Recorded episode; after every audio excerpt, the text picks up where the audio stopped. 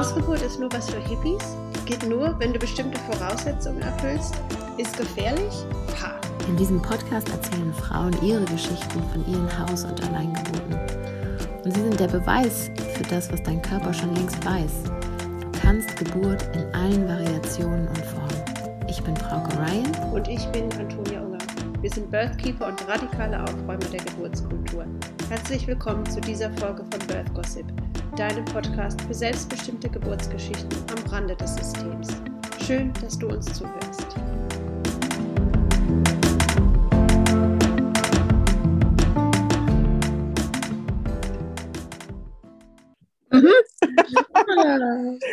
Hallo ihr Lieben, alle, die uns zuhört bei dieser, ich glaube, zehnten Folge von Birth Gossip. Yay! Wir sitzen hier mit der ähm, Janina und Janina wird uns heute von ihrer Geburt erzählen. Klar, von was sonst? ähm, hallo Janina und schön, dass du da bist und schön, dass du mit uns die, ähm, deine Geschichte teilen wirst, möchtest, tust. Hallo, hallo, sehr, sehr gerne. Ich freue mich, da zu sein. Janina, also wir haben das ja auch gerade schon gesagt, aber man hört es ja schon ein bisschen. Du kommst aus Österreich, ne? Genau. Genau, genau. Von Wien. Und möchtest du vielleicht sonst noch einfach ein bisschen was zu dir jetzt kurz erzählen, damit nicht nur wir dich kennen, sondern auch die Zuhörer und Zuhörerinnen? Sehr gerne. Ja, also ich bin 33 Jahre alt, habe drei Kinder, neun, sieben und zwei. Und genau, ich arbeite selbst auch mit Schwangeren und generell mit Frauen. Ich bin Dula auch und ähm, Frauenbegleiterin. Genau, also es sind so meine Herzensthemen, die ihr da auch besprecht und eben auch durch meinen eigenen Weg und meine eigenen Erfahrungen konnte ich da sehr gut eintauchen. Mhm. Warum hattest du dich auf unseren Aufruf, wir hatten ja einen Aufruf gestartet, ähm, warum hattest du dich da gemeldet oder warum hast du gleich gesagt, boah, ja, ich muss oder will unbedingt meine Geschichte teilen? ja, es war tatsächlich so, dass ich ähm, den, also einen sehr starken Impuls hatte, mich zu melden, weil meine Geschichten, also alle meine Geburtsgeschichten eigentlich so unterschiedlich dann auch waren und auf so vielen verschiedenen Ebenen eigentlich eben nicht dem entsprechen, was man vielleicht als Gesellschaft erwartet. Und ich eben auf verschiedensten Ebenen da einen anderen Weg gegangen bin, als man das von mir erwartet hätte. Das heißt, das hat schon vor neun beziehungsweise zehn Jahren schon angefangen bei der ersten Schwangerschaft? Ja, ja. Also es war vor, also es war so, dass ich eigentlich damals schon auf der Suche war in der Schwangerschaft nach Alternativen zur Begleitung, eben nach Doulas oder nach Geburtsvorbereitungskursen, die irgendwie anders sind als das, was man so kennt. Ähm, ich bin eigentlich ziemlich schnell äh, mit natürlicher Geburt und so weiter in Berührung gekommen und habe aber leider damals nichts gefunden. Also das war damals wirklich noch ziemlich frisch das Ganze. Und ich war dann sozusagen auf mich allein gestellt mit Büchern und was man halt so kennt oder auch Geschichten. Aber in meinem Umkreis war das eher auch nicht der Fall, dass da jemand so Geschichten hatte, Hausgeburten, natürliche Geburten, was auch immer. Das war ganz normal ins Krankenhaus zu gehen und ähm, ich bin dann damals diesen Weg auch gegangen. Ich war zwar dann schon vorbereitet auf allen möglichen Ebenen und war mit meinem positiven Mindset und mit meiner Affirmationsliste bin ich ins Krankenhaus gegangen, habe mir ein Krankenhaus ausgesucht, das eigentlich eben einen guten Ruf hat mit wenig Kaiserschnitten und so weiter.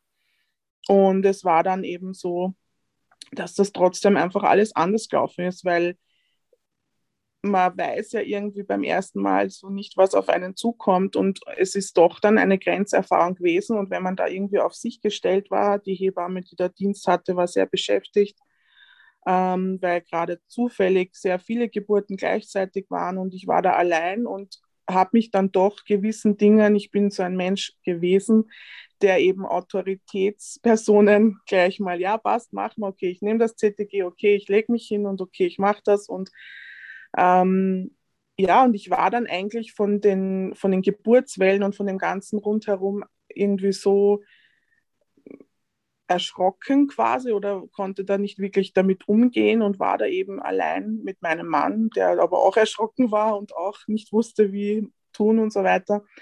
Und letzten Endes habe ich dann eben nicht auf meinem Körper hören können und bin dann da herumgelegen und das CTG hat sich halt dauernd auch zu piepsen angefangen, weil es nicht genau perfekt angelegt wurde und das war halt alles dann so, okay, ja, nicht zu viel bewegen.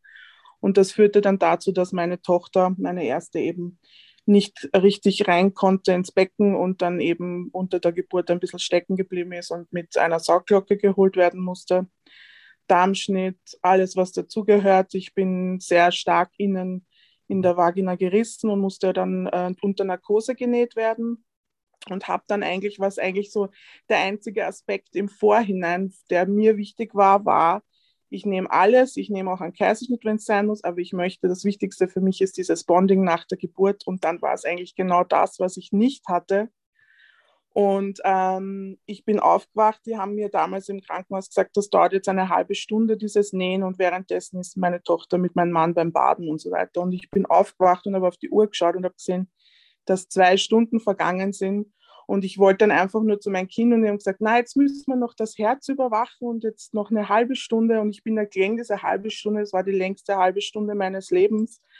Und ähm, ja, ich war von den Geburtsverletzungen auch wirklich fast zerstört. Ich bin, ich konnte ewig lang nicht sitzen und nichts. Und das ist halt alles Trauma hoch 10. Also ich war wirklich fast ein halbes Jahr, möchte ich sagen, komplett fertig einfach nur und, und war da irgendwie, habe ich mich während der Geburt ein bisschen losgelöst von mir, weil ich wirklich so das nicht fassen konnte, dass ich gerade, obwohl ich eben mit meinem Mindset und mit allem so reingegangen bin und ich war eigentlich im Vertrauen und alles wird gut. Ähm, und dann war einfach alles anders. Und ähm, genau, und in der zweiten Schwangerschaft habe ich dann einfach schon gewusst, was ich anders machen möchte, habe gemerkt, so hey, es war, es lag nicht an mir oder meinem Körper oder meinem falschen Handeln. Es, es lag einfach dran, dass die Umstände nicht dem gerecht wurden, was mir und meinem Körper wichtig waren. Und da habe ich dann dafür gesorgt, vehement, obwohl alle gesagt haben, na ja, du kannst das ja nicht vielleicht und eben ich bin also übergewichtig und es war dann damals auch schon, ja, vielleicht geht das wegen dem Körper nicht und dein Becken hat keinen Platz und deine Kinder sind so schwer. Meine Kinder sind alle über vier Kilo, also haben alle über vier Kilo gewogen, mein letztes sogar fast fünf. Und das waren halt alles so Faktoren, wo sie gesagt haben, nein, das geht nicht und der Blutdruck und das und das und das. Und ich habe aber gewusst, ich weiß, ich kann das. Und ja, bei der zweiten Geburt habe ich mich dann für eine Hausgeburt entschieden und das war halt eine für mich eine Bilderbuchgeburt, wie man sich vorstellt, mit Gottesfeeling und allem, was dazugehört, relativ schmerzlos, intensiv trotzdem und kraftvoll, aber einfach, also ich war komplett eins mit mir und meinem Körper und meiner Seele und allem und mit meinem Baby und alles war einfach total stimmig und ich habe dann einfach so stark diesen Unterschied gemerkt, was das ausmacht. Das ist so, das kann man sich wahrscheinlich gar nicht vorstellen, auch wenn man es vielleicht nicht in der Erfahrung schon gemacht hat, aber eben dieses in der einen Geburt, wo man wirklich komplett sich löst, wo man sich komplett eben vom Körper löst und einfach weg ist und bei der anderen Geburt, wo man so da ist und wo man jeden, ich habe meinen Körper so gespürt, jede Welle, ich habe genau gespürt, wann der Kopf wo ist und ähm, das war wirklich total symbiotisch, dieser Prozess. Janina, kann ich mal fragen, dieses, dass du realisiert hast, okay, also das lag nicht an mir, ne? So, und das nächste Mal versuch, wird das ganz anders laufen. War dir das direkt nach der ersten Geburt klar? Brauchtest du da ein bisschen, wie war so der Prozess nach der ersten Geburt? Hm, ja, es war vielleicht, ähm, also ich war direkt nach der Geburt, war ich einfach nur komplett weg und, und im Schmerz drinnen. Also da bin ich ich, ich habe es einfach nicht nehmen können. Ich habe die Wahrheit nicht ertragen. Also ich, ich wollte das nicht wahrhaben, dass das so passiert ist. Und das hat sehr, sehr lang gedauert, bis ich da wieder irgendwie zurückkam. Und ich möchte fast sagen, dass ich tatsächlich erst wieder so wirklich bei mir war, erst eben bei der zweiten Geburt. Also ich glaube, das hat es wirklich gebraucht, diese Erfahrung zu machen, so als wäre die Seele bei der ersten Geburt irgendwie ausgestiegen und bei der zweiten wieder reingekommen. Also irgendein Anteil von mir, der sich da verabschiedet hatte, der ist da irgendwie zurückgekommen. Und es war schon immer ein bisschen da, der Gedanke. Natürlich war schon auch irgendwie ein Schuldgefühl vielleicht da oder eine Angst, ähm, wenn ich das und das anders gemacht hätte, wäre vielleicht das und das so und so gewesen.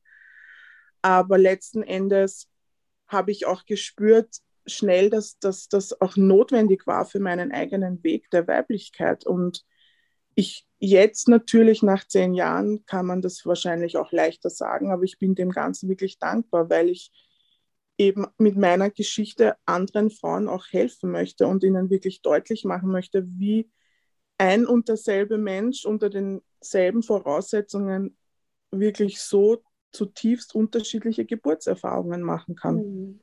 Jetzt kannst du vielleicht auch noch mal beschreiben, auch diesen Unterschied, vielleicht wie man dir auch in der Schwangerschaft schon begegnet ist, ähm, wie deine Begleitung in der ersten Schwangerschaft war im Vergleich dann zum Beispiel, ich nehme an, mit der Hausgeburtshebamme, wie ist man dir da begegnet?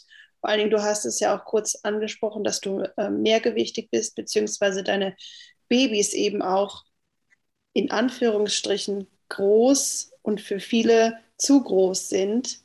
Wie, wie war da der Unterschied oder hast du, gab es einen Unterschied? Also es war auf jeden Fall so, dass ich ähm, in allen drei Schwangerschaften unterschiedliche Ärzte hatte.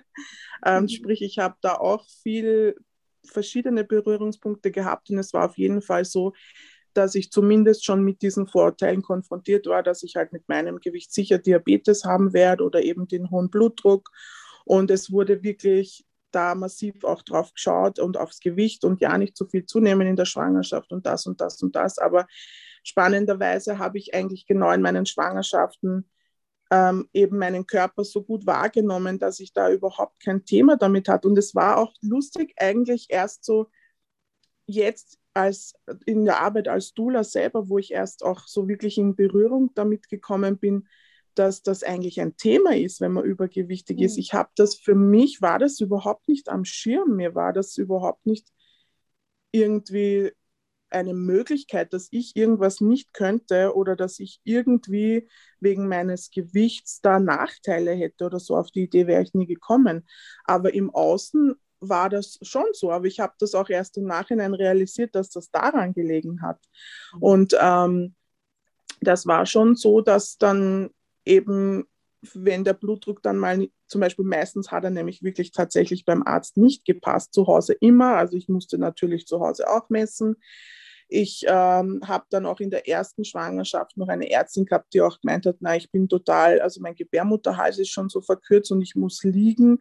Und ich war halt damals so, ja, ich möchte alles für mein Baby richtig machen. So, erste Mama, ich war ziemlich jung, ich war damals 23 Jahre alt und war so, ja, ich mache alles richtig und wie man es von mir verlangt und ähm, bin dann dagegen und im Nachhinein bei den anderen bei den anderen Schwangerschaften habe ich dann gesehen, war mein Gebärmutterhals genauso lang, aber da habe ich weder gelegen, noch habe ich sonst irgendwie Rücksicht darauf genommen, weil ich einfach wusste, ich spüre, wenn was ist.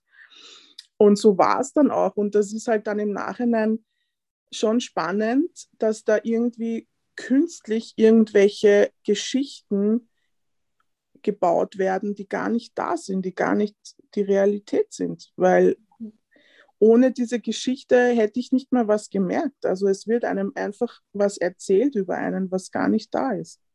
Nur weil das äußere Bild oder dein Erscheinungsbild eben in dieses, ja, in dieses ja. Vorurteilsraster reinpasst. Ne? Ja, und man, und man jetzt, man zählt ja als Übergewichtige automatisch als Risikoschwangerschaft, ja. weil da ist ja so und so und so und so. Aber das, das, und ich merke das auch, dann, wenn ich manchen verfolge oder auf Instagram oder so, dass wirklich in dieser äh, Welt so viel sagen, ja, ich bin ja übergewichtig und es wird schwer, schwanger zu werden oder so, weil ich habe PCO und das wird so, das hat man mir auch gesagt. Ich weiß das noch, ich wollte damals noch gar nicht schwanger werden, aber es hat mir jemand gesagt, mein, meine damalige Ärztin, ja, mit, von den Hormonen her, wenn man so stark übergewichtig ist, dann werden auch die Hormonhaushalte kommen durcheinander und dann wird das schwer sein, einmal schwanger zu werden. Ein Bullshit. Ich habe einen Gedanken gehabt, ich will ein Kind haben, drei Monate später war ich schwanger. Also das sind einfach so Dinge, natürlich kann es vorkommen, dass das mal wo nicht so klappt, klar, aber es ist mir einfach für die Frauen so wichtig, dass sie nicht davon ausgehen, nur weil ihnen irgendwer was erzählt, dass sie irgendwas nicht können, weil das nicht automatisch wahr ist. Hm. Und die deine Hausgeburtshebamme, für die war das aber auch fein. Ne? Es gibt ja auch Haus Hausgeburtshebammen, beziehungsweise die Regeln sagen es ja eigentlich auch so, dass man ab einem bestimmten BMI dann gar nicht mehr begleitet werden darf. Aber bei dir war das dann auch nicht der Fall. Nein, also meine, meine Hebamme hatte irgendwie eben auch wie ich dieses Thema nicht einmal wirklich besprochen. Also mhm. das war einfach, ich kann das und wenn dann was ist, ja. dann sieht man es eh, aber das war irgendwie, ich meine, das ist ja sowieso immer der Fall. Ich meine, es kann immer irgendwas sein und wenn dann was ist, dann kann man darauf eingehen, aber dieses im Vorhinein einen schon so kategorisieren und mm, und wo vor allem, das macht ja auch gar keinen Sinn, weil ab welcher Übergewichtsgrenze fängt es dann an, dass es gefährlich ist? Ist es bei 10 Kilo oder bei 15 oder bei 30? Das sind ja alles so Lächerlichkeiten. Beziehungsweise, genau, auch wie bei allem einfach Standards, ne? die, die auf die breite Masse gelegt werden, ohne individuell auf die Person zu gucken. Ne? Mhm. Ja. ja. Hast du denn den, hast du den Zuckertest ähm, gemacht? Ja, den habe ich, äh, da bin ich auch mehr oder weniger gezwungen worden. Also in Österreich ist es ja auch verpflichtend für sein äh, Karenzgeld, dass man den macht. Und ähm, da bin ich schon hingegangen, aber natürlich war das auch, na, bei Ihnen müssen wir schon auf jeden Fall den Zuckertest machen. Und ich denke mir so, no, warum? Ich meine, ich habe ihn damals gemacht, jetzt würde ich ihn nicht mehr machen.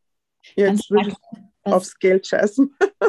Was ist das? Das Karenzgeld? Was heißt das? Also äh, Mutterzeit, weiß, weiß nicht, Kindergeld halt. Also das ist das, was man dann die ersten, man kann sich auswählen, wie lang ähm, okay. die also Elterngeld oder. Genau, sozusagen, okay. ja. ja. okay.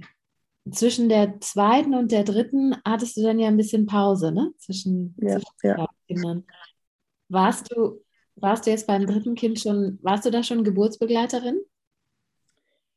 Mehr oder weniger. Also ich habe hab noch keine begleitet gehabt und habe dann die Ausbildung danach erst richtig angefangen, aber ich war schon im schwangeren Bereich ja unterwegs so ja. als äh, also ich habe so Kurse für mentale Geburtsvorbereitung gemacht, ähm, aber so richtig kam es erst nach der Geburt noch mehr, weil da dann wirklich so die letzte Geburt beziehungsweise eben das letzte Kind hat mich nochmal so mein Sohn in meine in meine Vision nochmal mehr verankert und jetzt bin ich halt, diese wilde Entschlossenheit kam dann. Das hat mir wahrscheinlich seine männliche Energie dann gebracht. ähm, Genau, oder vielleicht hat dann auch eben da noch so dieses kleine Puzzlestück gefehlt. Ähm, die Geburt war eben auch dann nochmal mit so einer Selbstverständlichkeit. Dann, es ist natürlich bei der ersten, also nach der ersten Geburt war ich dann bei der zweiten so, ja, schauen wir mal, wie es wird. Und dieses Vertrauen war da und es war dann eben so magisch. Und die dritte war dann so, ja, das machen wir mit links. Und es war genauso magisch, genauso schön. Und ähm, mit, den, mit den Mädels dann auch dabei, meinen größeren. Also es, es hat einfach nochmal alles bestätigt, so wie, wie wunderbar das funktioniert, wenn wir diesen Raum bekommen, wo wir einfach sein dürfen. Ich fände es total spannend, wenn du uns da vielleicht jetzt durch die dritte Schwang äh, Geburt, aber vielleicht auch Schwangerschaft ein bisschen detaillierter führst. Ich glaube, das ist immer total interessant, gerade wenn du sagst, so das war so ein Selbstläufer, sage ich mal. Das ist auch immer super interessant, das dann auch im Detail so ein bisschen nachzuempfinden, wie das eigentlich war. Aber vielleicht kannst du noch mal so ein bisschen von der Schwangerschaft erzählen, wie du die wahrgenommen hast im Vergleich zu den beiden ersten. Mhm. Ähm, also die Schwangerschaft äh, war ungeplant ähm, und unerwartet. Und ich war dann am Anfang ziemlich, ähm, obwohl wir eigentlich ein drittes Kind geplant haben schon, aber es war dann irgendwie der Zeitpunkt, doch äh, war ich ein bisschen überrascht. Ähm, ich habe dann auch ein bisschen braucht, bis ich da wirklich, bis mir das ins Bewusstsein, also es sind dann doch eben so viele Jahre dazwischen gewesen. Es war dann irgendwie ein bisschen, hat es was gehabt von so einer Erstschwangerschaft wieder, also es war irgendwie so ein neuer Start. Ähm, alles war wieder neu, die Empfindungen, man hat sich so ein bisschen nicht erinnern können, wie sich das anfühlt. Ähm, wir haben uns diesmal, also bei der dritten Schwangerschaft, dann nicht sagen lassen, was es für ein Geschlecht haben wird, das Kind.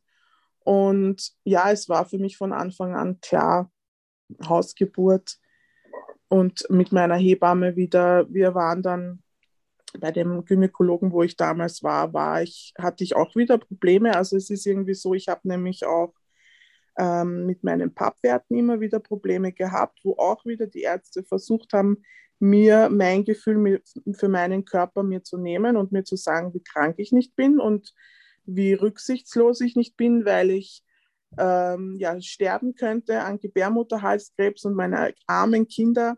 Und ich muss mich unbedingt in der Schwangerschaft eine, mich einer Biopsie unterziehen und ich muss das unbedingt machen. Und das war halt auch so ein Kampf, den ich da austragen musste, was auch wieder nicht notwendig gewesen wäre, was natürlich auch wieder viel mit mir gemacht hat.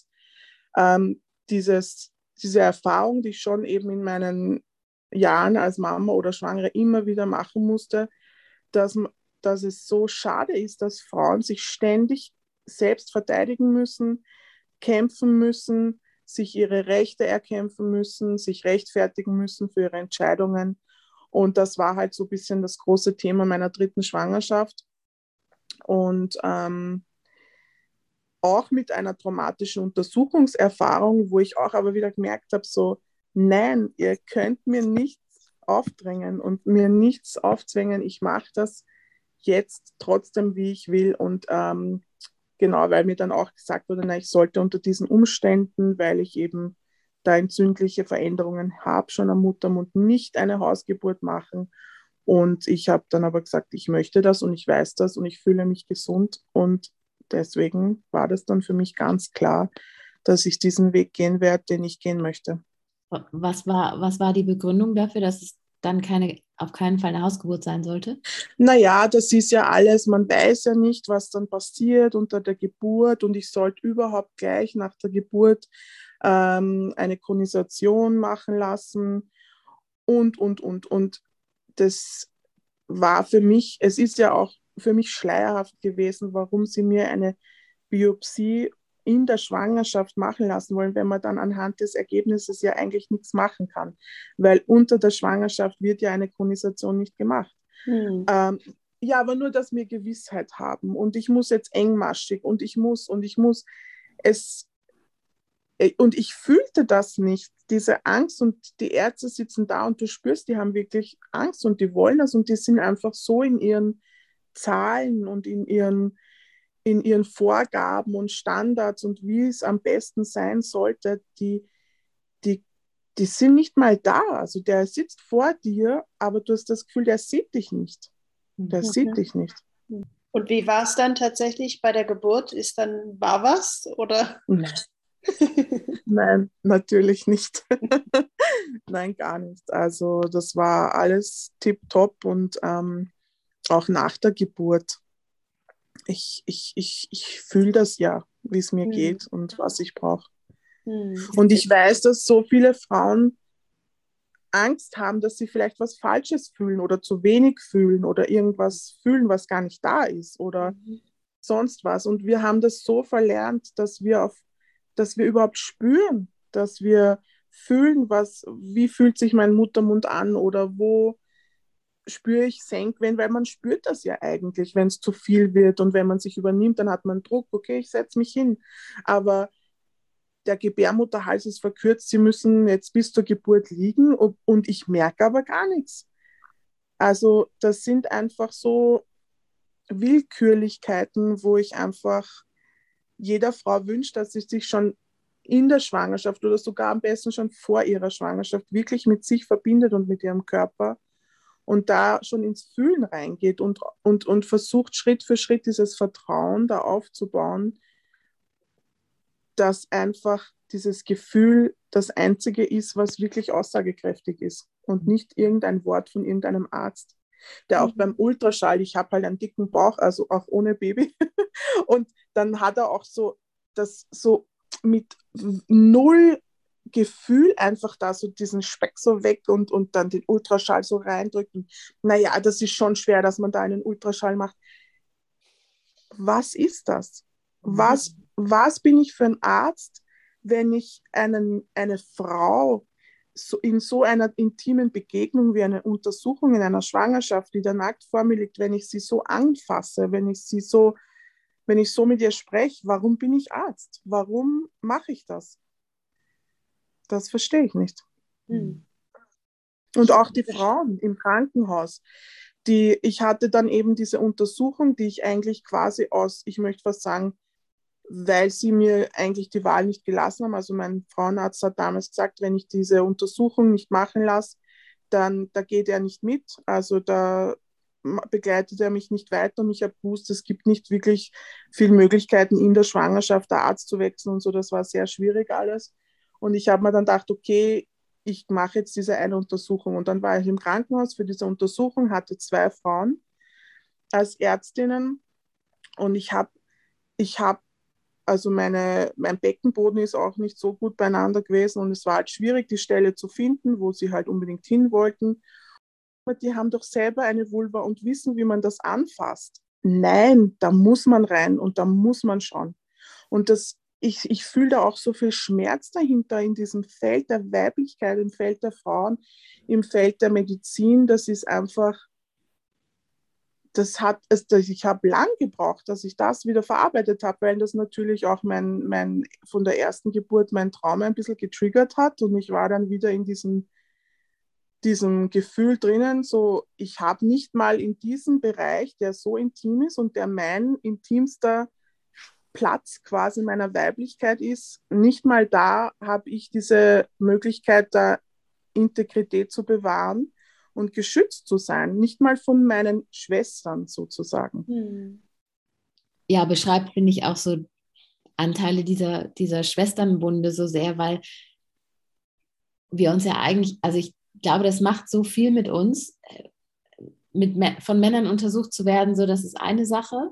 Aber wenn wir von Frauen untersucht werden, mit Frauen in einem Zimmer sind und da merken, dass unsere Grenzen überschritten werden, dass das macht so viel mit uns, weil das wieder so dieses Missvertrauen schürt. So, ich kann nicht mal meinen Schwestern vertrauen.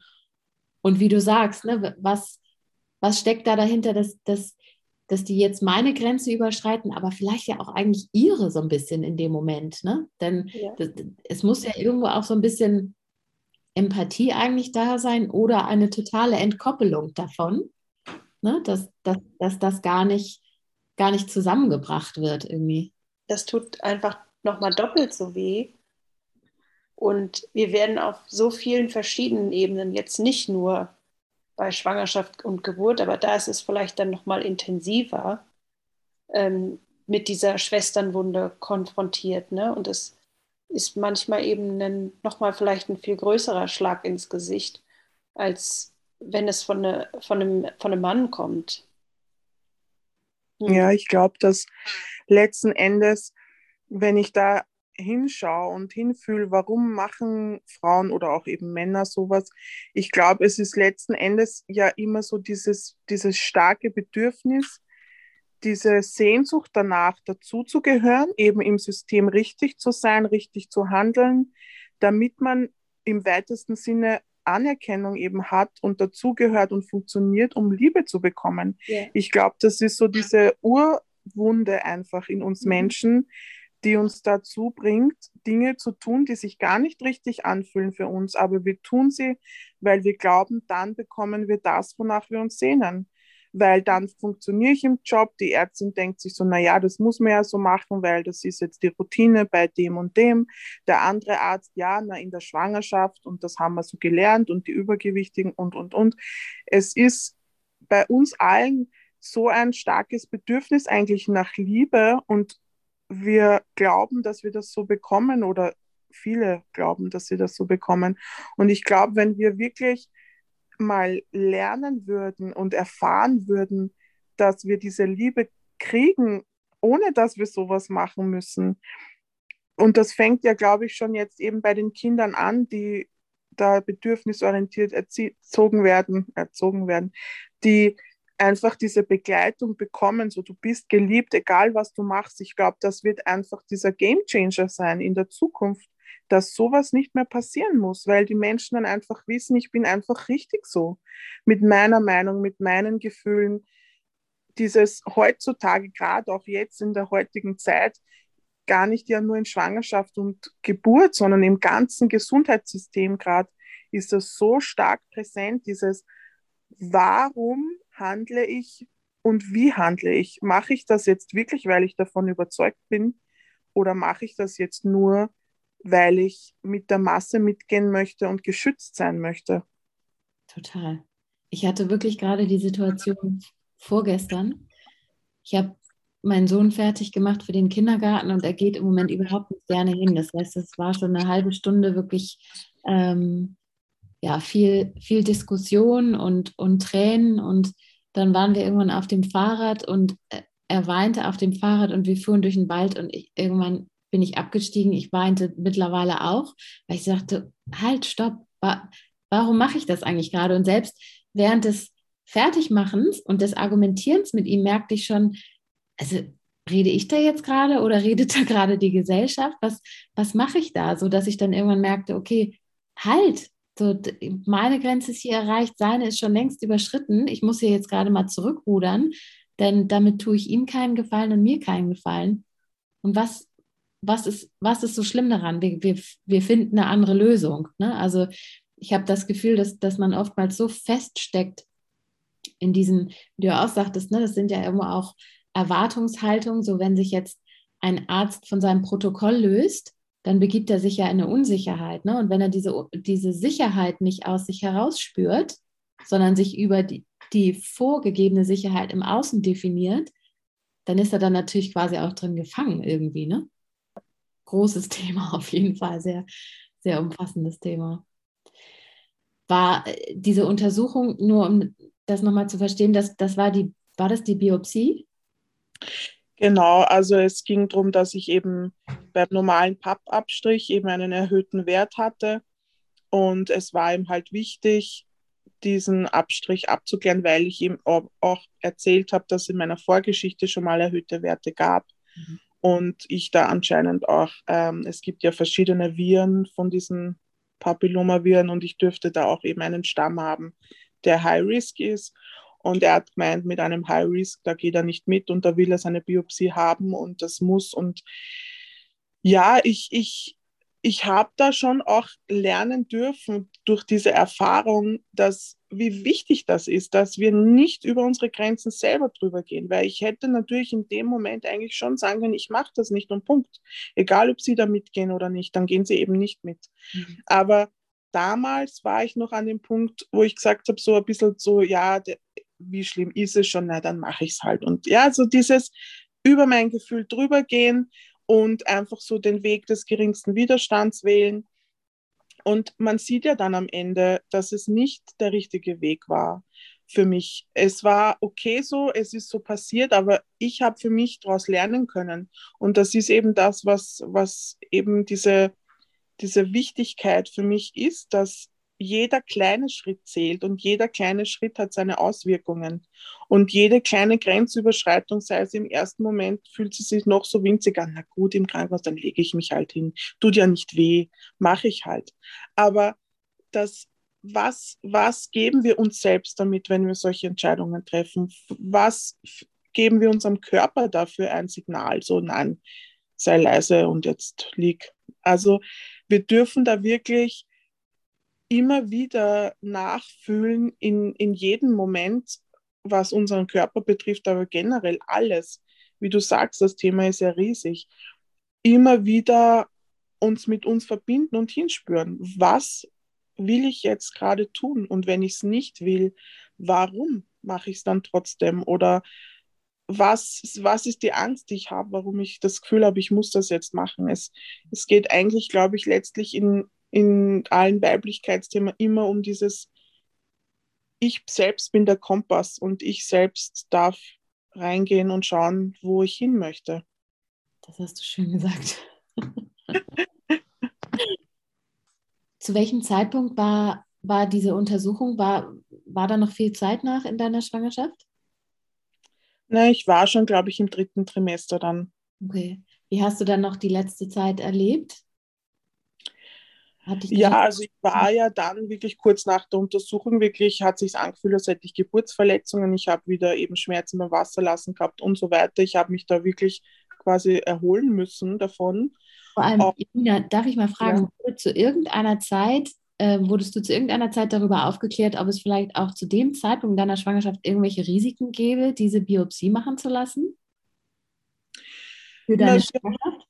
Nicht wirklich. Sie haben halt dann einfach gesagt, ja, ähm, das in der Schwangerschaft blutet man halt mehr, weil ich natürlich dann schon stark geblutet habe. Na, das ist einfach stärker durchblutet in der Schwangerschaft. Und ja, das, das, dieses, dieses böse Krebsmonster ist da einfach viel stärker als alle anderen Dinge in der Medizin. Ist das irgendwie so der, die Begründung für alles, da muss man, weil Krebs. Und ähm, das war ihnen, glaube ich, sie haben sich auch nicht entschuldigt oder so. Ich meine, sie hat mit ihren Händen einfach meine Schamlippen aufgerissen. Und da gab es nicht, oh, na, das war jetzt, na, nichts, kein Wort, kein, beruhigen Sie sich, die einzige noch, die Krankenschwester, die direkt bei mir war, die mich ein bisschen so gestreichelt hat und gesagt hat, na, da, jetzt ist sie gleich vorbei, halten es noch kurz durch, die wenigstens irgendwie eine minimale Form von Empathie dann hatte, aber die Ärztinnen die waren nur aufs Outcome fixiert und das muss jetzt. Und ähm, ja, und nachdem die Untersuchung dann vorbei war und die Blutungen und alles sich wieder gelegt hat und die Schmerzen, ähm, war es für mich nur umso bezeichnender, so wie wichtig das einfach ist, dass ich da meinen Weg gehe und ich bei der Geburt auch, wenn ich dann, also meine Hebamme ist, ist meine meine zweite Mama ein bisschen so, ja. Also ich liebe die und ähm, trotzdem gab es dann auch bei der Geburt vielleicht Handlungen, die ich jetzt zum Beispiel nicht machen würde oder was halt einfach für mich jetzt nicht so stimmig war. Und ich habe dann einfach gesagt, so, na, so nicht, ich möchte das gern so und so haben. Und es war zum Beispiel nach der Geburt dann auch so, ähm, was, wo ich dann auch noch gemerkt habe, wie viel diese Untersuchung eigentlich mit mir gemacht hat, dass ich einen kleinen Riss hatte nach der Geburt und der genäht werden hätte sollen und die Hebamme wollte das eben machen und es war für mich absolut nicht ertragbar, da unten so berührt zu werden. Ich habe ich habe es null ausgehalten und da hat man auch wirklich gemerkt, so, das sind nur ein bisschen so die Nachwirkungen gewesen, einfach von dem, dieses mit gespreizten Beinen vor jemandem sitzen und dieses Gefühl von ausgeliefert sein und ich habe dann gesagt, ich möchte das nicht, ich will nicht genäht werden. Und sie hat es dann, zuerst hat gesagt, na ja, du wirst dann äh, im Nachhinein das vielleicht bereuen, wenn das dann nicht so zusammenwächst, wie du das gern hättest. Und ich habe gesagt, das ist mir jetzt scheißegal, ich will jetzt nicht genäht werden. Und da habe ich das dann auch geschafft, einfach dieses, diesen, diese Entscheidung für mich zu treffen. Und sie war dann auch sofort, okay, passt, dann machen wir das nicht. Und, und das ist das, was das Wesentliche für mich auch war und mein Learning, dass ich das einfach nicht mehr machen werde. Und dann im Nachhinein auch, ich bin ja, ich hätte quasi sechs Wochen nach der Geburt zur Konisation kommen sollen und habe auch gesagt, ich mache das nicht, ich will das nicht, ich fühle das nicht. Und in meinem Umfeld, das geht ja nicht und du musst ja und um Gottes Willen. Und ich habe gesagt, ich werde dann einen Schritt gehen, wenn ich das spüre, dass ich das brauche und das will. Und das war bis heute nicht der Fall. Aber wer weiß, was, was noch kommt. Vielleicht ist mir irgendwann danach oder vielleicht spüre ich irgendwann ein Gefühl, hey, da passt irgendwas nicht und mache das dann. Und es ist ja schön, dass es die Möglichkeit gibt, dass es so viele Verfahren schon gibt, wo man so viel tun kann. Und ja, auch in der alternativen Szene gibt es anscheinend auch schon statt Chronisation andere Wege, wie man da damit umgehen kann. Und, und jeder darf da wirklich für sich herausfinden, was er machen möchte. Und das ist das Wesentliche, dass ich die Wahl haben möchte, was mhm. ich mache und wann ich das mache. Und dass du deinem Körper so vertraust, ne, dass du so gelernt hast, auf ihn zu hören, dass du diesem, diesem Gefühl eben auch nachgehen kannst. Ne? Ja. Das ist ja, das ist ja auch eine Reise, sage ich mal, dahin zu kommen, ne? dann so im Vertrauen zu sich zu sein. Ja, das ist schon auf jeden Fall eins auch so meiner Themen. Ich habe auch wirklich zu keinem Zeitpunkt Angst gehabt mhm. über, also was das Thema betrifft. Ich habe das, das war für mich einfach nicht da und ich weiß, ich hatte ja schon, also das Thema ja in der zweiten Schwangerschaft zum ersten Mal, wo ich schon diesen erhöhten Pappwert hatte und dann eine Biopsie gemacht wurde und es kam dann der Brief, ja, die Zellen wachsen schon und mutierte Zellkerne und um Gottes Willen und Todesstoß und ähm, selbst der alternative Arzt damals hat dann auch gesagt, so er, er probiert viel mit Olivenöl und alles Mögliche, aber da steigt er auch aus mit so einem, mit so einer Diagnose quasi. Und dann bin ich halt zu ihm auch nicht mehr gegangen. Aber das war eben fünf Jahre vor der nächsten Untersuchung und fünf Jahre nach diesem total krassen Befund habe ich immer noch nicht Krebs gehabt. Ja? Also das müsste ja wenn die Zellen so stark gewachsen wären, warum ist nichts gewachsen? Warum ist kein Tumor daraus entstanden oder irgendwas? Also diese Geschichten, die da erzählt werden, wie das alles abläuft, das sind halt einfach auch immer nur so Richtwerte. Ja, es kann so sein, bei manchen ist es vielleicht so, aber das muss nicht so sein. Und ich finde das halt schade, dass den Frauen da wirklich so das genommen wird, dass sie selber eben da auch hinspüren oder mit fühlen dürfen, wie sie das angehen oder das ist so, alles in der Medizin ist so automatisiert, so man gibt seine Verantwortung ab und sagt so, okay, okay passt, untersucht mich, sagt mir, was ich habe und was ich dann tun muss. Mhm. Aber wo sind wir da dabei? Mhm. Wo wird gefragt, okay, wie möchten Sie das jetzt angehen oder was sagen Sie da dazu? Das wird nicht mal gefragt. Und die meisten Menschen hinterfragen das auch nicht. Die lassen das alles mit sich ganz normal machen. Und das ist so logisch. Und ja, ich habe eine traumatische Geburt gehabt, aber das war halt so, mein Körper kann das nicht. Und das finde ich so schade. Ja, Nina, magst du uns mal so ein bisschen durch deine dritte Geburt führen? Vielleicht, wie, wie so die, wie die letzten Tage vorher waren. Warst du relativ nah am Termin? Hast du das genau verfolgt? Genau, wie ging es so los? Also bei mir war es so, ich habe die ersten zwei Kinder sind beide kurz nach dem Termin gekommen, ein, ein Tag nachher und fünf Tage danach. Und ich war ähm, von meiner Rechnung her, bei meinem Sohn war die einzige Schwangerschaft, wo ich die Empfängnis wusste und das Datum und das mal wirklich ausgerechnet habe. Und ich habe halt auch so ein paar Tage dazu gerechnet, wo ich halt damit dann gerechnet habe, da und da circa nehme ich an, dass es kommen wird. Und ähm, so war es dann nicht. ähm, er ist also quasi früher gekommen als gedacht, muss quasi also vor dem Termin gewesen sein, ein paar Tage. Und es hat ganz, also ich habe da die, überhaupt keine Vorzeichen oder irgendwas wahrgenommen, ähm, kein Schleimpfropf, nichts. Es war einfach auf einmal beim Arbeiten tatsächlich spannend war, dass es so war, ich habe in seiner Schwangerschaft ganz einen starken Nesstrip gehabt und ich habe mein ganzes Haus auf den Kopf gestellt und wirklich jede Lade und alles total tiptop geputzt und aufgeräumt und sortiert und alles.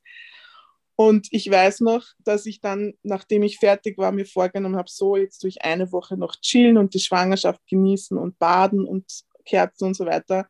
Und es war tatsächlich wirklich so, ich habe dann am Abend beim Laptop noch Fotos bearbeitet für eine Freundin. Das war quasi so der letzte Punkt noch auf meiner To-Do-Liste und ich sitze beim Laptop und stehe auf und auf einmal wird es warm und nass zwischen den Beinen. Und ich habe gedacht, okay, doch keine Woche mehr chillen und relaxen. Hauptsache, alles ist erledigt quasi. und genau, ich habe dann ähm, circa eine Stunde oder so hat es noch gedauert, bis dann wirklich auch Wellen kommen sind und ich was gespürt habe ein Ziehen. Es war nachts, also so um 10 Uhr abends circa. Und ja, es ist dann meine Tochter wach geworden. Das hat mich ein bisschen rausgebracht, weil die hat oft, manchmal wacht sie auf mit Wachstumsschmerzen und das war halt in der Nacht auch so. Die habe ich dann raufgeschickt wieder und dann hat sie es auch ein bisschen gelegt und ich bin dann zu meinem Mann gegangen und habe gesagt, du, es geht jetzt los. Und mein Mann so, na, nicht am Dienstag, das geht heute nicht, weil mein Mann arbeitet nachts und am Dienstag hat er gemeint, kann er das irgendwie nicht gescheit verschieben oder so. Das war dann auch so, okay, hallo. also eigentlich waren eben außen wieder ein paar Dinge, die so ein bisschen mich rausgebracht haben. Ich habe dann die Hebamme auch angerufen und ähm, sie hat gemeint, ja, sie macht sich mal gemütlich auf den Weg und ich habe dann hier im Wohnzimmer mir meine Kerzen und so. Ich mache mir das immer recht gemütlich und schön. Ähm, angezündeten Musik und ähm, Düfte. Also ich mache mir da immer so ein bisschen so einen Geburtstempel und habe dann eigentlich die ganze Zeit so mich bewegt, kreisende Hüften, bin herumgegangen, getanzt und war sehr, habe mir gedacht, so anhand des Schmerzes, habe ich mir gedacht, das dauert jetzt noch urlang, weil das fühlt sich ja noch voll, voll easy alles an und das wird jetzt sicher noch urlang dauern. Ich habe dann auf die Uhr geschaut und habe so gerechnet, so 10 Uhr vormittags oder so wird dann das Baby da sein. Ich habe noch nicht gewusst, was es ist, war aber der festen Meinung, dass es ein Mädchen ist. Und ähm, dann ist die Hebamme gekommen, wir haben den Pool aufgeblasen. Ich war bei der Geburt wieder im Wasser, wie auch bei der zweiten. Und ja, irgendwie war es dann so, dass ich halt im Wasser sind dann schon die Wellen stärker worden und die Empfindungen und ich, ich habe sehr viel Kraft schon gebraucht und habe mir gedacht, oh mein Gott, das ist jetzt so arg, das halte ich jetzt nicht mehr aus bis 10 Uhr vormittags und und das war so spannend, weil irgendwie in meinem Kopf war das irgendwie da, dass die Geburt noch urlang dauern wird. Ich weiß nicht, wie ich auf das kommen bin, weil es war dann, weiß nicht, gefühlt war ich 20 Minuten im Wasser oder so. Und ich habe dann während den Wellen immer so gesagt, oh Gott, sie bewegt sich, ich spüre sie schon. Und dann war es auf einmal eben so weit und das Köpfchen hat sich gezeigt. Und ähm, dann gab es auch so kurz einen Moment, ähm, wo die Hebamme tasten wollte, ähm, wie weit ich schon eben offen bin und ob es jetzt da schon quasi was geht. Und ähm, mir war das urunangenehm im Wasser. Also ich, es hat mich irgendwie gestört und ich, und sie, ich habe dann kurz bei ihr wahrgenommen, dass eine Unsicherheit kurz da war, weil sie hat dann gemeint, das fühlt sich jetzt komisch an, weil irgendwie, wenn das Köpfchen ja schon da wäre, dann wäre das ja irgendwie hart und sie, sie also sie, man hat einfach gemerkt, sie ist unsicher, was sie da gerade fühlt und hat sich dann, im Nachhinein hat sie mir dann gesagt, dass sie kurz Angst hatte, dass er mit dem Popsch vorankommt. Und ich habe aber überhaupt keine Unsicherheit gehabt und ich habe gewusst, ich bin da jetzt gerade in meinem, in meinem Flow und da ist überhaupt nichts irgendwie komisch oder gefährlich oder sonst was und habe einfach weitergemacht, habe dann auch gesagt, ich mag jetzt nicht mehr untersucht werden, es fühlt sich gerade nicht stimmig an und es waren, weiß nicht, zwei Wellen und dann war er da. Und ähm, das war ganz klar für mich keine einzige Sekunde hätte ich daran zweifelt, dass das so funktioniert und dass das so war. Ich habe ich hab alles auch wieder so klar wahrgenommen und gespürt, wie es raus, wie es rausgeflowt ist, das Köpfchen. Und ja, das war einfach der Moment dann auch, wo ich gesehen habe, so, okay, es ist ein Bub. Das war auch so, eigentlich war es dann voll logisch, ja, stimmt. Also so, als wäre es eigentlich eh immer schon klar gewesen. Genau, und, und dann war das einfach, die Plazenta habe ich diesmal auch noch im Wasser dann bekommen. Ja, und dann sind wir schon kuscheln gegangen. Und ähm, das ist eben auch was, wo ich diese Unsicherheit der Hebamme kurz, wo ich schon gemerkt habe, so okay, irgendwie bin ich froh, dass, dass mich das nicht nervös gemacht hat, weil vielleicht eine andere Frau in dem Moment dann merkt, okay, die Hebamme ist so sicher, was ist da jetzt los? Und das, glaube ich, könnte schon auch in manchen Fällen dann eben ein Punkt sein, wo sich vielleicht eine Angst entwickelt und dann auch wieder mit dem Körper was macht und dann vielleicht den mhm. Geburtsprozess irgendwie stören würde.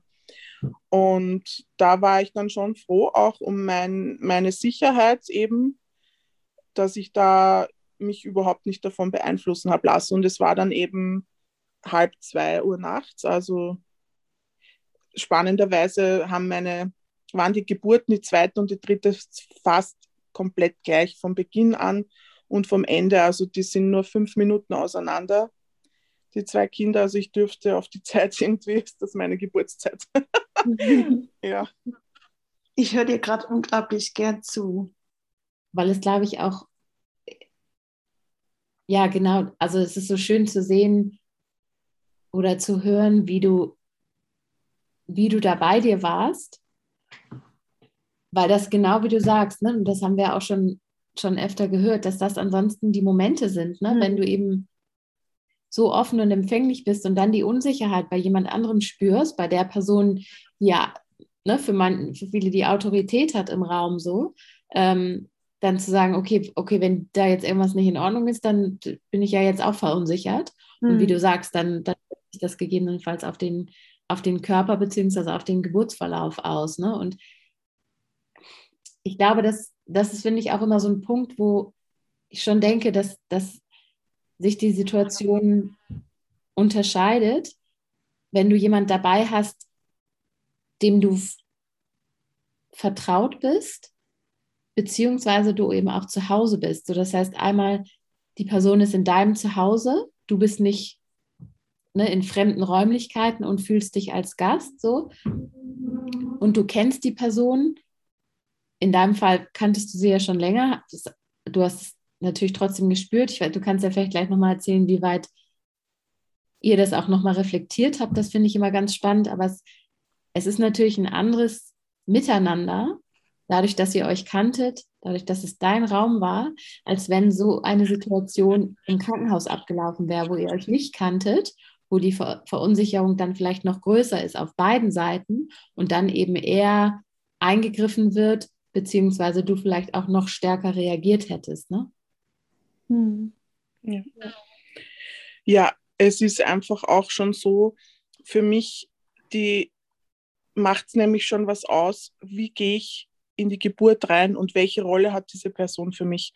Und meine Hebamme ist ein Traum von einer Frau, die ist so eine, so eine weise alte Kräuterhexe irgendwie. Ja. Also ich, ich liebe sie und sie, sie kann so gut auch den Raum halten, vor allem eben dann auch im Wochenbett. Also das ist wirklich so pure Medizin, diese Frau.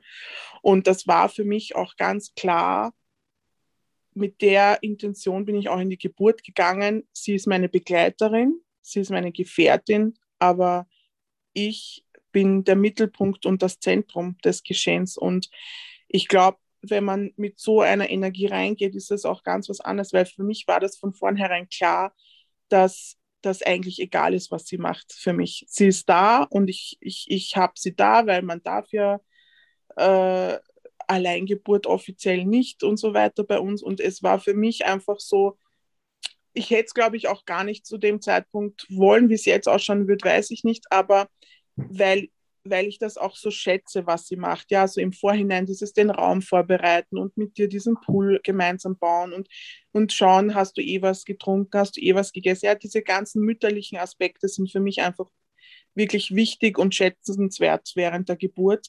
Aber die Kompetenz liegt für mich klar bei mir hm. in meinem Körper und nicht bei der Hebamme, die mir sagt, was gerade mit meinem Körper abläuft, sondern das bin ich. Ich spüre das und wenn ich eine Unsicherheit habe, kann ich immer noch sagen, hey, du kannst du schnell untersuchen oder mal nachschauen, ich fühle da irgendwie was oder hey, da steckt es gerade oder was auch immer. Aber das ist für mich, ich bin das Universum der Geburt und sonst niemand und alle anderen dürfen die, die, ich, die, die ich wähle, dürfen da sein und dürfen das machen, was ich erlaube, aber sonst nichts. Und ich glaube, mit dieser, das ist das Wesentliche dran. Ich glaube, wenn du mit so einer Energie auch vielleicht in eine Krankenhausgeburt reingehen würdest, wäre es auch schon was anderes. Es ist ja okay. Und wenn ich in meiner Kraft als Frau sage, mir ist das wichtig, ich möchte, dass im Krankenhaus Ärzte anwesend sind, weil ich will das einfach haben, dann ist das okay. Aber eben in diese Geburt dann reinzugehen und das abzugeben, das ist, glaube ich, das, was das Problem wird. So diese Kompetenz einfach wem anderen übergeben und sagen, hey, du, du weißt schon, was richtig ist, mach das jetzt, weil das geht ja auch gar nicht, weil die Geburt findet in uns und durch uns statt und nicht durch die anderen. Ich glaube, das ist einfach das, wozu wir eben auch erzogen werden. Ne? Das, das fängt ja schon als Kind an, dass eben wir nicht selber die Autorität für uns selber sind, sondern halt eben unsere Eltern. Und so geht das dann weiter. Dann werden die Eltern durch andere Autoritätspersonen, wie zum Beispiel Ärzte oder ja, andere Experten, wie auch immer, was bei egal welchen Beruf die ausführen, ersetzt. Und ähm, wir als brave Mädchen, zu denen wir ja alle erzogen worden sind, ja, sind dann halt eben brav, weil wir uns ja so die Liebe erhoffen, die wir uns so sehr wünschen und nach der wir uns so sehr sehnen. Ne? Ähm, und ich glaube, dass das ganz oft gar nicht auch auf bewusster Ebene stattfindet, sondern dass das wirklich so tief in uns drin steckt, dass wir das einfach machen, ohne dass wir das bewusst entscheiden, sondern das ist einfach so und das ist wie so eine Art Reflex, die in uns rein erzogen worden ist, die wir gar nicht mehr in Frage stellen und die wir dann vielleicht irgendwann erst durch eine Lebenserfahrung, so wie deine, zum Beispiel deine erste Geburt oder vielleicht auch irgendetwas anderes, dann eben in Frage stellen. Ja, und das ist ja auch das, glaube ich, was, was das Trauma eigentlich ausmacht. Was macht denn eine traumatische Geburt aus? In dem Moment ist es ja das, was du sagst. Es ist der Schritt davor, wo du eigentlich deine Sicherheit und dein Wohlbefinden in, das Hände, in die Hände eines anderen legst und da dieses Vertrauen quasi demjenigen ja eigentlich schenkst, dass er oder sie für dich das Richtige machen wird. Und das ist dann das, was dieses Trauma eigentlich ausmacht, dass die nicht die Sicherheit geschaffen haben, die sie dir versprochen haben. Mhm. Und dass du quasi da eh auch so, das ist wahrscheinlich auch so ein bisschen eine innere Kindwunde in uns, dieses fallen gelassen werden oder eben sich nicht verlassen können auf die, denen wir unser Glück anvertrauen oder unser Wohlergehen.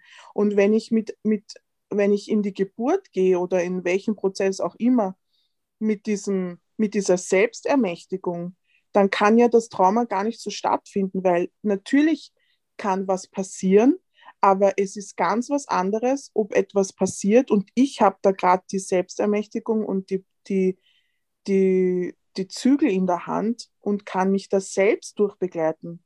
Oder habe ich im Vorhinein mich eben verlassen auf andere und die lassen mich hängen? Das macht, finde ich, komplett viel aus. Und das war eigentlich für mich auch dieses, bei meiner ersten Geburt, das, was, was dieses Trauma auch so stark gemacht hat, so dieses, ich habe mich irgendwie selbst verraten, indem ich eben mich da irgendwie den anderen überlassen habe quasi und diesen Geburtsprozess eben auch abgegeben habe. Und und diese Enttäuschung dann eben so, du bist dann nicht sicher und du bist dann nicht in besten Händen, wie man so schön sagt. Mhm. Und das ist eben, wenn dann Komplikationen oder auch jetzt mit den Untersuchungen bei mir, ähm, wenn dann Komplikationen wären oder eine Krankheit entsteht oder was auch immer, dann weiß ich trotzdem, ich habe das selbst entschieden und ich habe den Weg gewählt, den ich wählen wollte. Und dann kann man ja ganz anders umgehen mit negativen Entwicklung. Ja. Das, glaube ich, ist auch, macht auch viel aus. Mhm. Absolut. Okay, 100 Prozent ist das, was ich sagen wollte. So schön, dass du das aufgegriffen hast. Genau dieses, wir, wir vertrauen in dem Moment ne? und denken so, okay, wir begeben uns ja in diese Situation, weil wir denken, da sind wir sicher. Und dann so, Hä? okay, krass, nee, jetzt wurde irgendwie mein Vertrauen missbraucht, ne? dass genau das dieses Trauma ist. So zu denken, ich entscheide mich doch gerade für den sichersten Weg, ich mache gerade Gänsefüßchen, mhm. ähm, dann komme ich da raus und alles ist irgendwie schiefgelaufen und ich fühle mich überhaupt nicht so, als wenn das jetzt irgendwie eine sichere Geburt gewesen wäre. So. Mhm. Also ja, ganz, ganz wichtig, dass du das sagst und was du zum Ende sagtest, ist eben auch der Punkt, was ich auch sehr spüre, ist, dass man das eben auch aushalten muss, diese Verantwortung zu tragen, eben weil uns das so aberzogen wurde. Ne? Das ist ja schon wirklich viel, viel Arbeit, so selber in diesen Entscheidungen zu stehen und zu sagen, ich nehme halt eben auch die Konsequenzen in Kauf, weil das Teil dieser Selbstbestimmung ist. Ne? Das, ja.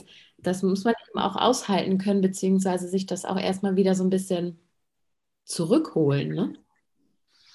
Ja, Nina, was mich zum Abschluss nochmal interessieren würde oder was ich schön fände, wenn du vielleicht nochmal teilen würdest, wie, wie das Wochenbett war. Denn du, du sagtest ja, dass, dass sie dich so schön umsorgt hat. Ähm, und das hat man ja auch nicht so häufig. Also ich glaube, für viele geht es nicht so sehr über diese medizinische äh, Erstversorgung sozusagen hinaus.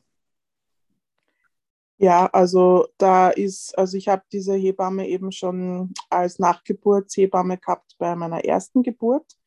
Sprich, sie hat mich in meinem Trauma unterstützt. Ich habe ja auch unbedingt stillen wollen und habe natürlich durch diese ganzen emotionalen Belastungen äh, Probleme gehabt mit meinem Milcheinschuss und äh, ich habe auch ziemlich kleine Nippel und das waren halt dann irgendwie auch so alle Umstände, mein Körper die Schmerzen im Sitzen und dann noch zusätzlich eben da so Schwierigkeiten gehabt. Und äh, sie war da wirklich diese Ruhe in Person, die auch trotzdem immer mir das Gefühl gegeben hat, so du bist okay so und, und ich unterstütze dich bei dem, was du willst, weil ein anderer hat gesagt, na bitte nimm endlich die Flasche und fütter das Kind einfach, ich meine, das weint und so weiter. Und sie war da wirklich hinter mir und hat gesagt, okay, du willst stillen, dann schaffen wir das. Und das war dann auch so. Ähm, es hat, glaube ich, fast zwei Wochen dauert, bis wir das wirklich alles komplett in den Griff gehabt haben. Meine erste Tochter hat dann eben auch dieses Mekonium, also dieses Kindspech quasi, also ihren ersten Stuhl relativ spät, ich glaube erst am sechsten, siebten Tag oder so verloren. Und das ist ja auch was, da werden ja die Ärzte auch schon nervös und um Gottes Willen, was ist da los? Und sie war da wirklich so, okay, nein, und das geht schon. Und sie hat natürlich auch mit dem Gewicht lang gebraucht, bis das dann raufgegangen ist und so weiter. Aber sie hat mich da wirklich komplett unterstützt und auch ja, einfach immer so Prozesse, die dann in der Familie entstanden sind. Bei der zweiten Geburt war das Thema zum Beispiel mit dem Namen, weil wir uns nicht, also mein Partner und ich uns nicht einig geworden sind mit dem Namen. Und das ist dann im Wochenbett sind solche Kleinigkeiten ja das Drama schlechthin. Also Schmerz, Schmerz, Schmerz, heulen, heulen, heulen. Und ich will den Namen nicht und mir gefällt das aber nicht. Und letzten Endes hat dann meine Tochter quasi selber entschieden. Wir haben nämlich dann aus den sechs Namen, die zur Wahl standen, haben wir dann gezogen und wir haben sechsmal aus sechs Namen den gleichen gezogen hintereinander. Na. Und ich meine, ich glaube, das kann man sich ausrechnen, wie hoch die Wahrscheinlichkeit ist. Also ja, es war einfach klar, dass sie so heißt. und äh, das war dann auch so ein Prozess, dieses, diesen Namen, der mir eigentlich quasi nicht gefallen hat, auf diese Geburtsurkunde zu schreiben. Und da hat sie mich halt auch begleitet in dem Jahr. Und, und hat dann einfach so viele weise Worte sprechen können, die mich dann total einfach da gehalten haben und aufgefangen haben. Und auch bei der dritten Geburt, da gab es auch wieder Themen.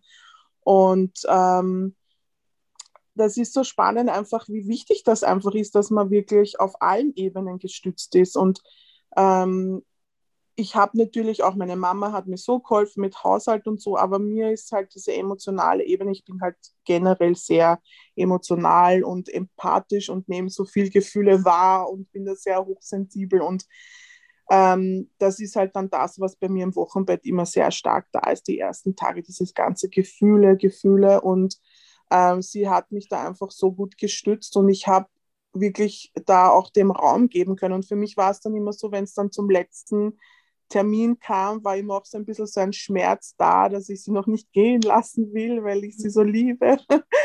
Und ähm, ja, ich habe dann beim dritten Wochenbett, das muss ich auch dazu sagen, ähm, nachdem ich bei meiner zweiten Tochter ja quasi keine Geburtsverletzungen hatte und so fit war und das war ja quasi das Pendant zur ersten Geburt so ganz anders. Und ich war dann so, ha, ja, cool, es geht mir so gut, ich kann schon alles machen und ich mache den Haushalt und ich mache das und ich mache das. Und ähm, das wollte ich einfach beim dritten Kind dann nicht mehr machen und habe mich dann wirklich komplett diesem Bonding hingegeben. Und wir sind wirklich tagelang, wochenlang wahrscheinlich einfach nur da gelegen und haben nur gekuschelt. Und ich habe mir das voll zugestanden. Und das ist halt schon auch nochmal wirklich so wertvoll, weil ich meine, Geburt hat ja jetzt schon ihren Stellenwert viel, aber ich finde, das Wochenbett wird auch noch immer ein bisschen so stief brüderlich behandelt quasi. Mhm. Ähm, und das ist für mich halt auch ganz wichtig so, diese, dass da wirklich der Raum da ist, auch für die Mutter nämlich, weil im Außen sind ja alle so, ah, das Kind, das Kind, das Kind und darf ich es halten, darf ich sehen, darf ich es riechen, alles, Baby, Baby, Baby. Und die Mama ist dann irgendwie so ein bisschen alleingelassen und das ist halt da einfach wirklich pures Gold wert, wenn da jemand da ist, der, der, der dich sieht und nicht nur das Kind. Und das ist halt bei meiner Hebamme total der Fall. Schön. Amen, oder? Amen. Ja. Yeah. ja. Und ich glaube, was aber eben auch dazugehört, ist, dass, dass man sich ähm, schon in der Schwangerschaft selber sich quasi der Relevanz des Wochenbettes bewusst ist und sich selber diesen Raum schon einräumt durch bestimmte Maßnahmen, ne? dass man eben Vorkehrungen trifft. Einmal, dass man eben eine liebevolle Begleitung hat, so mal, wie, wie man sich das wünscht, ne? dass man wirklich guckt, wie man sich so aufstellen kann, dass, dass man selber einfach diesen geschützten Raum haben kann und sich den nehmen kann. Ne? Dass man auch nicht hofft, dass das irgendwie aus dem Außen alles kommt. Das kommt es in der Regel nicht, sondern dass man sich das auch ein Stück weit nehmen muss. Ja, und da auch wieder diese ganzen Glaubenssätze oder diese Impulse, die wir haben, dass wir ja funktionieren und, und man kann ja nicht zu den Mamas und Opas und wer auch immer sagen, sie dürfen das Kind nicht halten. Oder man kann ja nicht den Besuch sagen, sie dürfen erst nach zwei Wochen. Bullshit. Einfach wirklich auch da wieder die Mutter und von mir aus der Rest der engeren Familie sind der Kompass und sonst niemand. Und ähm, die Frau und der Mann dürfen da wirklich die Grenzen setzen und das Wochenbett eben so gestalten, wie sie das wollen und keine eine gute halbe Stunde oder irgendwas. Also wirklich rigoros, sage ich immer, da für einen selber sorgen, weil ich meine, es, es, das Wochenbett fühlt sich ja aus Sicht der Mutter an wie eine Ewigkeit. In dem Moment ist das so groß, diese, diese Tage. Und im Nachhinein aber für die Familie, für die Außenstehende, mein Gott, sind zwei Wochen ja nichts. Und für die Frau bedeutet das aber die Welt, wenn sie in der Zeit wirklich eben sicher ist und, und diesen Raum hat. Sehr schön. Jetzt aber wirklich Amen. Ja. hm. Total Janina, toll. Vielen, vielen Dank. Ich bin total irgendwie geplättet so von dieser Folge jetzt gerade. Ich habe da könnte jetzt, glaube ich, tatsächlich noch Stunden dir zuhören. Ich müsste gar nichts sagen oder fragen, sondern ja, einfach nur zuhören. Danke. Dankeschön. Hast, hast du noch irgendwas zum Abschluss, irgendwas, was du das Gefühl hast, was du noch, noch teilen möchtest? Oder war das so für dich rund? Ja, ich glaube, ich habe eh ganz gut alles untergebracht. ähm, ja, ich kann nur wirklich jeder Frau wünschen und raten, dass sie sich mit sich selbst verbindet und ja, eben ihre Richtung aus sich selbst herausfindet, egal wohin sie gehen mag, dass sie den Mut hat, dies, dieser inneren Stimme oder diesem inneren, dieser inneren Führung zu folgen, egal wohin es geht. Und wenn sie sagt, sie möchte ins Krankenhaus, ist es auch okay. Und wenn sie sagt, sie will allein sein, ist es okay. Wenn sie sagt, sie will 15 Leute rundherum stehen haben, es ist alles einfach gut, wenn es aus ihr herauskommt. Und das ja. ist mir ganz wichtig, dass die Frauen eben schon eben vor der Schwangerschaft diesen Punkt erreichen, wo sie sich wahrnehmen und spüren können und dann eben diese Entscheidungen treffen können. Mhm. Ja. Amen. vielen, vielen Dank, Elina. Ja, vielen Dank. Danke euch. Wundervoll. Danke euch auch für euer Projekt und eure Mission. Mhm. Urwichtig und urschön. Ja. Dankeschön. Eine sehr bereichernde Geschichte. Ja. Danke dir. Dankeschön. Danke euch. Ihr Lieben, wir hoffen, dass euch diese Folge von Börs Gossip gefallen hat, dass ihr etwas davon mitnehmen konntet, mit irgendwas resoniert habt und ihr vielleicht sogar inspiriert seid. Wenn das der Fall ist, freuen wir uns riesig, wenn ihr die Folge teilen würdet mit Freunden, Familie, Kollegen, wer auch immer das vielleicht auch gerade hören darf. Und der einfachste Weg ist eigentlich, dass ihr ähm, einen Screenshot bei Instagram teilt oder die Folge teilt über irgendeinen Nachrichtenprovider. Und worüber wir uns riesig freuen würden, wäre eine Rezension bei Apple Podcast. Denn dadurch wird der Podcast höher gerankt, das heißt, er wird sichtbarer und dadurch können mehr Frauen diesen Podcast finden und durch eure, durch diese Geschichten hoffentlich eben auch inspiriert werden. Ganz lieben